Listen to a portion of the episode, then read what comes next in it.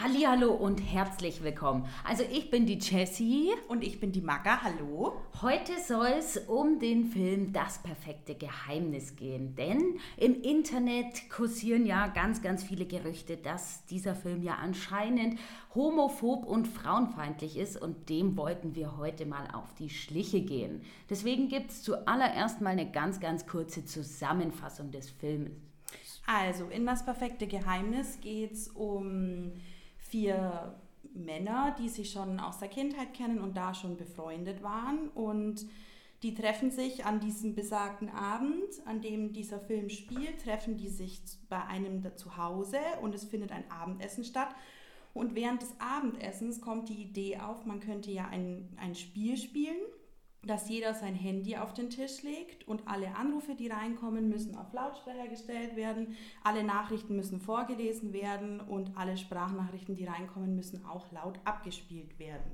Idee dahinter ist eigentlich, dass an diesem Abend die, die Geheimnisse der Freunde auf den Tisch kommen sollen und das passiert dann tatsächlich auch. Im Laufe des Abends kommen so einige Geheimnisse der Anwesenden raus was schlussendlich dazu führt, dass der Abend nicht so gut ausgeht und sich eigentlich alle tatsächlich dann auch zerstreiten, was aber durch ein Happy End am Ende des Films wieder aufgelöst wird. Genau, was hat aber jetzt die ganze Rahmenhandlung überhaupt mit Homophobie und Frauenfeindlichkeit zu tun. Also wir haben uns da so ein paar YouTube-Videos angeschaut, wo einige Leute eben ihren Senf so dazugeben und da wollen wir jetzt einfach mal so ein bisschen drauf eingehen. So, der erste Punkt war im Endeffekt, dass sich der Film anscheinend auf die Seite der Männer schlägt, indem er mit einer Sequenz von den vier Freunden anfängt. Genau, es gibt so ein kleines Video ganz am Anfang, womit der Film dann auch startet. Und da wird gezeigt, wie sie alle noch relativ jung sind und ähm, halt gemeinsam so irgendwelchen Humbug treiben. Und dies, das dient aber eigentlich am Anfang nur dazu, um gleich klarzustellen, wie dieser Freundeskreis, der sich dann zu diesem Abendessen zusammenfindet, eigentlich überhaupt zustande kommt. Genau, also wir haben eben gesagt, ja, okay, das kann überhaupt nicht sein. Wie, wieso ist dieser Film jetzt auf der Seite der Männer? Ähm, wir haben dann auch mal rum überlegt, naja, kann es denn sein, wenn es jetzt mit, mit den Frauen angefangen hätte, ja. dass man jetzt sagen würde, oh, der Film ist jetzt aber männerfeindlich? Äh, ja, Nee, ja, auf richtig. jeden Fall. Es dient halt einfach nur, äh, um den Kontext zu stärken. Okay, die treffen sich, weil die für Freunde sich eben mal wieder treffen wollen und die nehmen einfach ihre Frauen mit. Ist ja an und für sich überhaupt nichts Verwerfliches äh, und überhaupt nichts Frauenfeindliches. Ich meine, würde man von Anfang an sagen, okay, äh, ja, die verabschieden sich jetzt alle von ihren Frauen, so, so wie liebe Lämmer, und lassen die dann daheim, während die Frau, Frauen auf die Kinder aufpassen und die geben sich die Hucke und betrügen da ihre Frauen den ganzen Abend. Das wäre natürlich schon etwas frauenfeindlicher, aber so wie es jetzt ist, ähm, haben wir gesagt, ja, nee, kann auf gar keinen Fall sein. Es startet halt einfach mit den Männern zur Erklärung, aber es hätte sich keiner darüber aufgeregt, wenn es am Anfang ein Video der Frauen gewesen wäre. Genau. Ja. Deswegen können wir auf jeden Fall sagen, gut, naja, dann gehen wir doch jetzt mal anders ran. Warum könnte denn dieser Film frauenfeindlich sein? Deswegen dachten wir uns, okay, was decken denn die einzelnen Leute an diesem Abendessen überhaupt auf? Was haben die für Geheimnisse? Bianca beispielsweise, da kommt raus, okay, die hat eben noch Kontakt zu ihrem Ex-Freund und der fragt sie eben ganz, ganz intime Sachen auch, was man sich eigentlich nur, was man sich eigentlich nicht vorstellen kann. Ähm, Carlotta, da kommt raus, okay, die ist ja eigentlich voll die Feministin und eine totale Emanze. Und auf einmal, nee, sie, sie packt es einfach nicht. Sie kann keine Emanze mehr sein. Sie, sie würde viel lieber daheim bleiben. Bei der Eva ist es so, Ihr Geheimnis ist, sie möchte sich die Brüste vergrößern lassen. Was ja eigentlich an sich ist ja diese Brustvergrößerung so dieses typischste Klischee, das in diesem Film irgendwie aufgegriffen wird, weil ähm, Carlotta als Emanze steht für diesen Gegenpol, zu sagen, ja, heutzutage muss jeder emanzipiert sein, jede Frau muss sich irgendwie abwenden von diesem ganz klassischen und typischen Frauenbild. Genau, wenn man da eben äh, die Carlotta anschaut, ist es total interessant wie du, Maga, ja jetzt auch schon gesagt hast, naja, die steht eben für das, was wir jetzt heutzutage so erleben. Jede Frau soll feministisch und emanzipiert sein und sie sollte es aus vollem Herzblut einfach ausleben, weil wofür sind denn die Frauen vor, keine Ahnung wie vielen Jahren, auf die Straße gegangen und haben dafür gekämpft, dass die Frauen jetzt die Rechte haben? Mit Hass verbrannt. Genau, und das haben sie getan. Ähm, es ist aber, was der Film damit eventuell sagen will, denken wir, was auch ein krasses und mutiges Statement ist, hey, ich möchte einfach daheim bleiben, ist überhaupt nichts Verwerfliches. Ist ja überhaupt nicht schlimm, wenn sich da jemand wohlfühlt, einfach das zu tun, hat es überhaupt nichts damit zu tun, dass man der Frau gegenüber irgendwie feindlich gegenübersteht. Absolut nicht. Ähm, und es hat auch nichts damit zu tun, dass sie sich dieser ganzen Emanzipation entzieht, sondern sie hat einfach aus freiem Willen heraus den Wunsch zu sagen, hey, ich möchte zu Hause bleiben und auf meine Kinder aufpassen.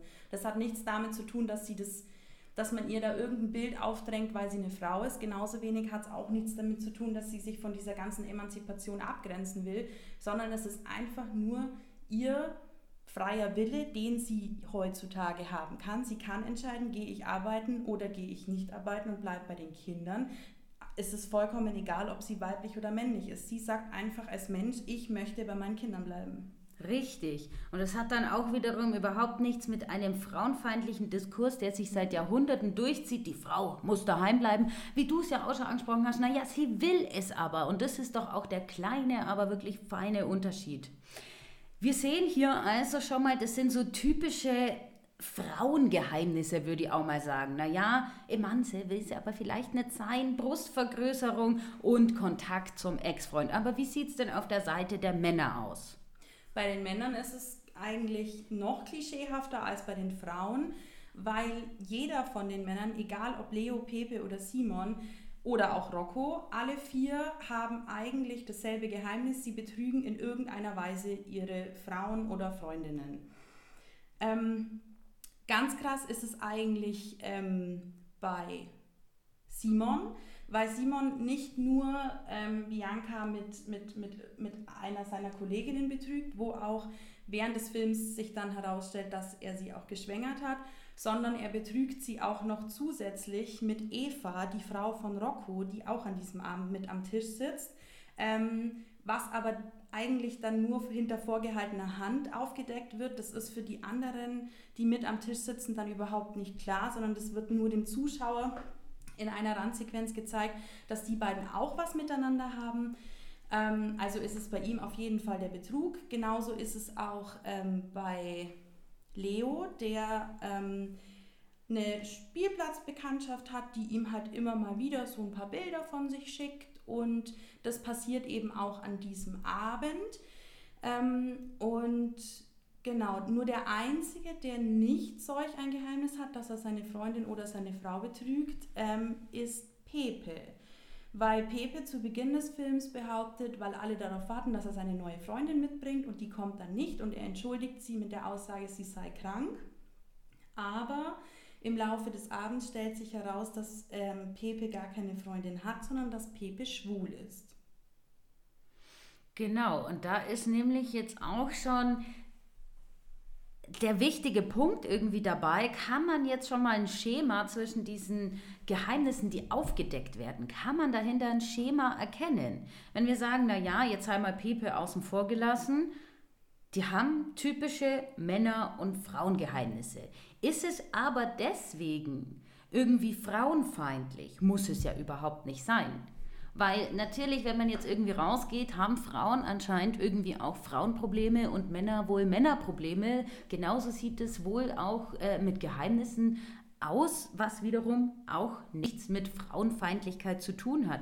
Auf der anderen Seite haben wir uns da wirklich auch verkopft, weil wenn man sich nämlich den Schluss ansieht, und das ist mir, das ist, nee, das hat mir wirklich so absolut gar nicht gefallen, weil alles schön und gut, Carlotta gibt ihren Job auf, weil sie eben daheim bleiben muss, ist überhaupt nichts Schlimmes, ist ja wie schon vorhin gesagt ein starkes Statement, aber auf der anderen Seite präsentiert der Film Carlotta so, sie kommt auf den Spielplatz mit ihren äh, hochhackigen Schuhen und sie wird so gezeigt, als wäre sie dort genau da richtig am Platz. Und da ist es mir wirklich übel aufgestoßen, weil ich mir dachte, wow, ihr hattet eigentlich echt ein super geiles Statement, aber warum muss es denn so sein? Das sind keine Schwierigkeiten. Ähm, wie ganz am Anfang wurde Leo gezeigt, okay, der ist da in einem Spielzimmer voller äh, Spielzeuge und Kinder und rennt hin und her und wird auch etwas lächerlich dargestellt.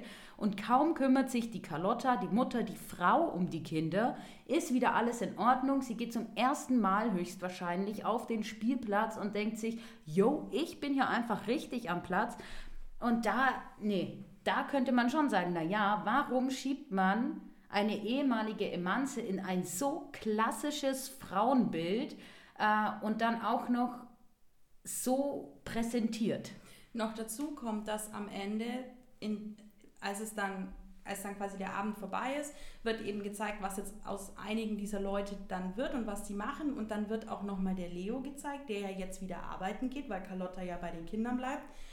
Und da stärkt sich dieses traditionelle Bild von Mann und Frau noch viel mehr, weil er kurz nachdem er diesen Job bekommen hat, schon irgendein total erfolgreiches Projekt irgendwie geplant hat und wird total gelobt von seinem Chef in den höchsten Tönen. Und das, finde ich, bestärkt das, was du, Jessie, gesagt hast, noch mehr, weil das ihn in diese klassische, der Mann muss arbeiten, weil nur da hat er Erfolg-Schema irgendwie drückt. Richtig, und dann ist es halt auch noch so, die Carlotta, als sie ja noch äh, berufstätig war, musste sie die, die äh, Kunden einfach mit ihrem Frauenscham irgendwie um den Fingern wickeln, keinen Slip anziehen, um irgendwelche Kunden an Bord zu ziehen. Und er, wie du jetzt auch schon gesagt hast, naja, ist halt einfach erfolgreich und die Frauen laufen ihnen natürlich auch gleich hinterher, was natürlich auch direkt angesprochen wird. Und das ist halt dann wieder so, wow, ihr habt einfach das Statement, man muss nicht mit dem Strom schwimmen, wenn es einem einfach nicht gefällt, ist ja auch alles gut, einfach wieder zunichte gemacht. Ähm, ja. Deswegen im Großen und Ganzen weiß ich nicht, ob man jetzt sagen kann, ist der Film frauenfeindlich oder nicht. Äh, ich glaube, das muss jeder so ein bisschen für sich selber äh, wissen, wenn er irgendetwas anschaut, wie weit er über irgendetwas einfach nachdenkt. Äh, aber wenn man eben ein bisschen weiter mal so in die Materie hineingeht, dann merkt man schon etwas, naja, der Schluss im Allgemeinen ist jetzt einfach nicht so sonderlich gelungen. Die einzige Frau, die tatsächlich so ein bisschen aus diesem typisch Klischee-Dingens heraussticht, ist Bianca, gespielt von Jella Hase. Bianca ist nämlich, also es wird ähm, im Verlauf des Films ähm, kommt heraus, dass sie von ihrer Oma wohl ziemlich viel Geld geerbt hat. Sie hat ein Patent geerbt.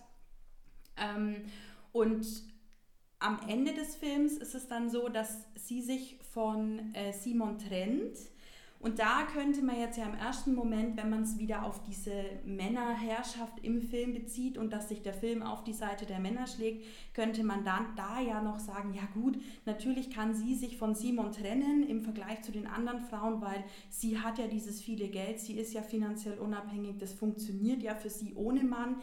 Aber eigentlich ist es vollkommener Schwachsinn, weil sie trennt sich nicht von ihm, weil sie finanziell unabhängig ist, sondern sie trennt sich einfach von ihm, weil er sie betrogen hat. Das ist die einzige, das ist das einzige, wieso sie ihn verlässt und um mehr geht es auch gar nicht. Noch dazu erwähnt sie im Laufe des Abends, dass sie dieses Geld von ihrer Oma auch gar nicht behalten will sondern dass sie es eigentlich spenden möchte. Das heißt, für sie hat diese, diese finanzielle Lage, in der sie ist, überhaupt keine große Bedeutung, sondern sie möchte dieses Geld eigentlich nicht, weil sie sagt, sie braucht es nicht, um zu überleben, was somit diesen Vorwurf, sie kann sich von ihm trennen, weil sie ohne ihn überleben kann, komplett zunichte macht, weil aus dem Grund trennt sie sich ja nicht. Zudem kommt auch hinzu, naja, da könnten jetzt vielleicht einige sagen, naja, aber der Leo hat ja im Endeffekt die Carlotta ja auch betrogen, indem er eben sexy Bilder von anderen Frauen bekommen hat. Aber es, es geht ja auch immer um die Schwere des Betrugs, wie lange die Beziehung überhaupt schon äh, da ist, weil das war ja irgendwie relativ frisch, glaube ich, bei den beiden. Ja. Und da, naja, also der hat natürlich schon ein Geheimnis rausgehauen, wo man sich dachte, wow, ziemlich schwer zu verzeihen. Das äh, würde wahrscheinlich nicht mehr so ganz funktionieren. Außerdem muss man bei Leo noch dazu sagen, und das ist eigentlich das, was den ganzen Film dann zuspitzen lässt auf, und auf den Höhepunkt bringt. Und zwar ähm, der Leo erzählt dem Pepe in einer stillen Minute, dass er eben diese Bilder von dieser Frau vom Spielplatz bekommt und bittet den äh, Pepe mit ihm doch bitte das Handy zu tauschen, weil für den Fall, dass ja so ein Bild kommt, kann ja der Pepe sagen, ja, ja, das ist meine Freundin und weil die ja keiner kennt, würde das ja funktionieren. Der Pepe allerdings sagt, nein, er möchte nicht tauschen. Der Leo nutzt dann aber einen unbeobachteten Moment und tauscht die Handys aus. Und das führt dann eigentlich zu einem riesengroßen Chaos, weil sich nämlich Hannes, das ist der Freund von Pepe, mit dem ist er zusammen, ähm, sich irgendwann nämlich meldet und das spitzt sich so weit hoch, dass schlussendlich alle am Tisch glauben, dass Leo schwul ist, was natürlich für Carlotta eine absolute Katastrophe ist.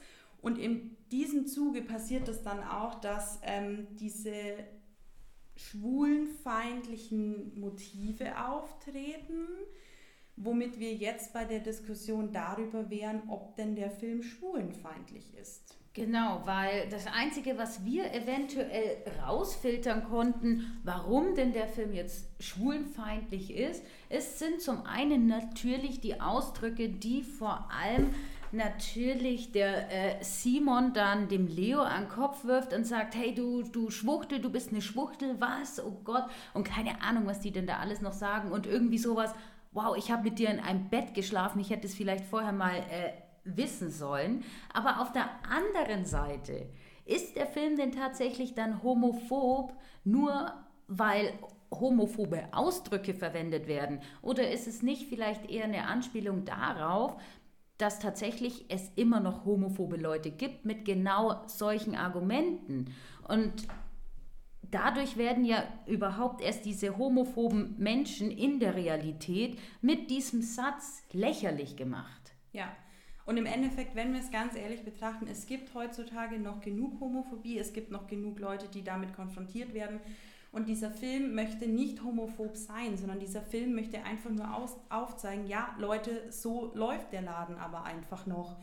Und ich glaube auch nicht, dass es ein Einzelfall ist, dass wenn man in einem Freundeskreis seit Jahren befreundet ist und dann plötzlich erfährt, ja, einer in unserem Freundeskreis ist schwul oder lesbisch, das ist ja vollkommen irrelevant. Ähm, gibt es bestimmt welche, die da erstmal einfach, denen das einfach böse aufstößt und die halt dann auch Dinge sagen, die sie vielleicht am Ende gar nicht so meinen oder eventuell doch. Darüber kann man ja dann auch streiten. Ähm, aber dieser Film möchte nicht homosexuelle Menschen angreifen, sondern lediglich nur aufzeigen, ja, so ist dieses Bild in unserer Gesellschaft nach wie vor vertreten. Ja, aber auf der anderen Seite, ja, wenn man sich jetzt mal den Schluss anschaut, Leute, der Schluss, der Schluss, was war das für ein Schluss? Oh Gott, da ist es natürlich, naja, die haben jetzt schon wieder so ein Statement, naja, wir machen homophobe Leute lächerlich, indem wir so lächerliche Argumente einfach rausballern. Und dann kommt der Schluss. So, also, die Freunde haben also dem Homo Homo-Menschen. Kann man das so sagen?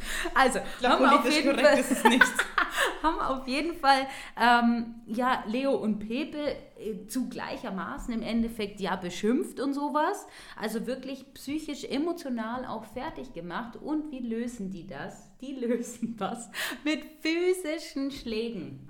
Mit physischen Schlägen. Ich weiß nicht, ob man das so wieder gut machen kann, weil im Endeffekt ist nie wirklich auch angesprochen worden, hey, yo, wir haben nichts dagegen und wir, wir haben das aus dem und dem Grund gesagt, was natürlich überhaupt gar kein, es gibt wahrscheinlich nicht mal so einen richtigen Grund dafür, aber dass man sich mal wirklich aufrichtig einfach entschuldigt, das hätten wir uns, glaube ich, auch einfach gewünscht, um äh, diesen ganzen homophoben Diskurs so irgendwie so ein bisschen beiseite zu legen und so. Aber nein, dann verprügeln die selbst einen Homophoben. Vor allem muss man hier auch noch dazu erwähnen, dass ja dieser Film, Das perfekte Geheimnis, eigentlich, an, also ist ja adaptiert aus einer italienischen Version und es gibt es auch noch in der französischen Version und in beiden Versionen endet der Film mit dem Ende dieses Abends. Also da gibt es nichts mit, wir versöhnen uns wieder und wir verprügeln jetzt diesen homophoben anderen, der dich ähm, irgendwie belästigt oder der dich beleidigt oder sonst was und damit ist dann wieder alles gut zwischen uns, sondern der Film hört damit im Endeffekt einfach auf, dass dieser Abend so zerbricht und diese Freunde im Endeffekt so schlecht auseinandergehen.